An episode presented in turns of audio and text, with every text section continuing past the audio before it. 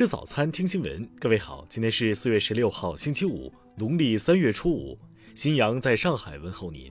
早安。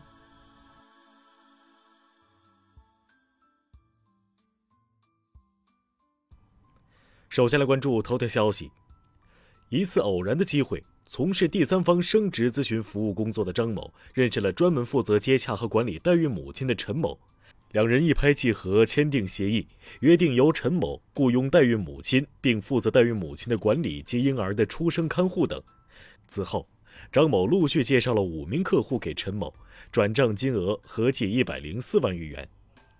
二零二零年十一月，张某将陈某诉至浙江省乐清市人民法院。认为陈某在合同履行过程中经常无故增加项目费用，且移植成功率较低，并对代孕母亲管理照顾不周，导致其委托人心生怨怼，将其诉至法院索赔，使其遭受高额损失，要求确认合同无效并返还管理费。法院经审查认为，原告张某、被告陈某均系从事商业代孕业务的相关人员，而商业代孕业务违反法律法规规定。原告要求确认合同无效并返还管理费，其主张的并非合法权益，不应受到法律保护，不属于民事诉讼法的受案范围，且本案可能涉嫌刑事犯罪。综上，法院驳回了原告张某的起诉，并已于今年三月十九日将有关材料移送至广东省佛山市公安局。听新闻早餐知天下大事。昨天是第六个全民国家安全教育日。中华人民共和国生物安全法正式实行，国家安全机关公布相关典型案例，提醒公众维护国家生态安全，人人有责。国务院办公厅昨天发布关于服务“六稳六保”进一步做好放管服改革有关工作的意见，要求实施证明事项清单管理制度，清单之外不得向企业和群众索要证明。商务部昨天介绍，今年一季度。我国新设立外商投资企业一万零两百六十三家，同比增长百分之四十七点八，实际使用外资金额三千零二十四点七亿元，同比增长百分之三十九点九。国家能源局消息，今年一到三月，全社会用电量累计一万九千两百一十九亿千瓦时，同比增长百分之二十一点二。公安部昨天表示。截至二零二零年，全国刑事案件立案总量已连续五年下降，八类主要刑事案件数和查处治安案件数连续六年下降。日前，神舟十二号任务船舰分批安全运抵酒泉卫星发射中心，目前发射场设施设备状态良好，参试各系统正在有序开展各项任务准备。北京市人大监察和司法委员会日前建议。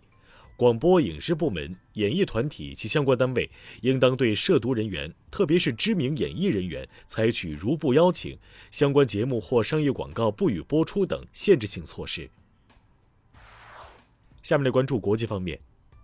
美国总统拜登十四号正式宣布，将于二零二一年九月十一日前撤回所有驻阿富汗美军，结束这场美国最漫长的战争。撤军行动将于五月一日起展开。美国白宫发言人十四号表示，美国与伊朗将于十五号在奥地利维也纳恢复间接会谈，以挽救二零一五年签署的伊核协议。美国联邦储备委员会十四号发布的全国经济形势调查报告显示，美国经济活动温和复苏，但就业增长仍受到劳工短缺限制。欧盟委员会主席冯德莱恩十四号证实，欧盟正在与辉瑞公司协商，计划未来两年再订购十八亿剂辉瑞疫苗，并称赞辉瑞疫苗安全可靠。俄罗斯外交部日前公布声明称，俄方有意仅通过和平方式，根据明斯克综合措施为基础调解冲突，并指出，冲突各方必须执行二零二零年七月联络小组商议的停火协定。叙利亚外交部十四号发表声明说，叙方拒绝接受禁止化学武器组织日前发布的有关叙西北部萨拉基卜市化武事件报告的相关内容，并对此表示强烈谴责。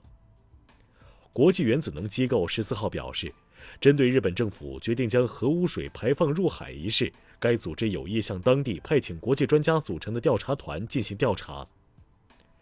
联合国人口基金会十四号发布的《二零二一年世界人口情况报告》显示，韩国总和生育率为一点一，在一百九十八个国家中排名第一百九十八，连续两年倒数第一名。下面来关注社会民生。昨天中午，备受关注的江歌母亲诉刘鑫生命权纠纷案庭审结束，刘鑫方律师庭审中称，本次作无责抗辩。法院最后宣布，因双方分歧较大。该案将择期宣判。山西继母虐童案昨天一审开庭。据了解，被告人王某荣曾将继女朵朵殴打至昏迷，经鉴定，其颅脑损伤程度为重伤一级。此外，朵朵身上有多处皮肤破溃，并伴有感染，全身多处软组织损伤贫血。上海官方昨天发布的《二零二零上海市民阅读状况调查》显示。上海市民综合阅读率高达百分之九十七点零四，全民阅读深入普及。疫情期间，阅读对市民的焦虑缓解起到了一定的正向作用。广东昨天起进入二零二一年汛期，全省各地各有关单位将密切监视天气变化，及时掌握雨情、水情、风情、工情、险情、灾情。遇异常情况及时处置，做好汛期防灾减灾救灾各项工作，全力保障民众生命财产安全。沈阳市公安局昨天发布消息，近日经过缜密侦查，破获一起贩卖毒品案件，共抓获一百二十九名涉毒违法犯罪嫌疑人，缴获冰毒两千零三十五点三克，曲马多六点七九克，复方磷酸可待因糖浆二十二点五三克。下面来关注文化体育。二零二零到二一赛季 CBA 常规赛 MVP 正式出炉，浙江队吴前从十二名候选人中脱颖而出，最终获得这一奖项。这也是吴前首次夺得常规赛 MVP，也是首位拿到常规赛 MVP 的后卫。二零二一年斯诺克世界锦标赛正赛抽签对阵出炉，中国军团整体签运糟糕，领军人物丁俊晖遇到前世锦赛冠军宾汉姆，新科大师赛冠军严炳涛面对资格赛之王古尔德。中共一大会址修缮工作日前完成，将于今年七月一号前对外开放。历经约五个月的修缮，这幢百年石库门建筑正以修旧如旧的新面貌迎接建党百年。青海省渠县寺数字化保护项目第一期成果展示发布会十五号在故宫博物院举行。这座素有“小故宫”美誉的藏传佛教寺庙遗存，首次建立了完整准确的壁画档案。以上就是今天新闻早餐的全部内容。如果您觉得节目不错，请点击再看按钮。咱们明天不见不散。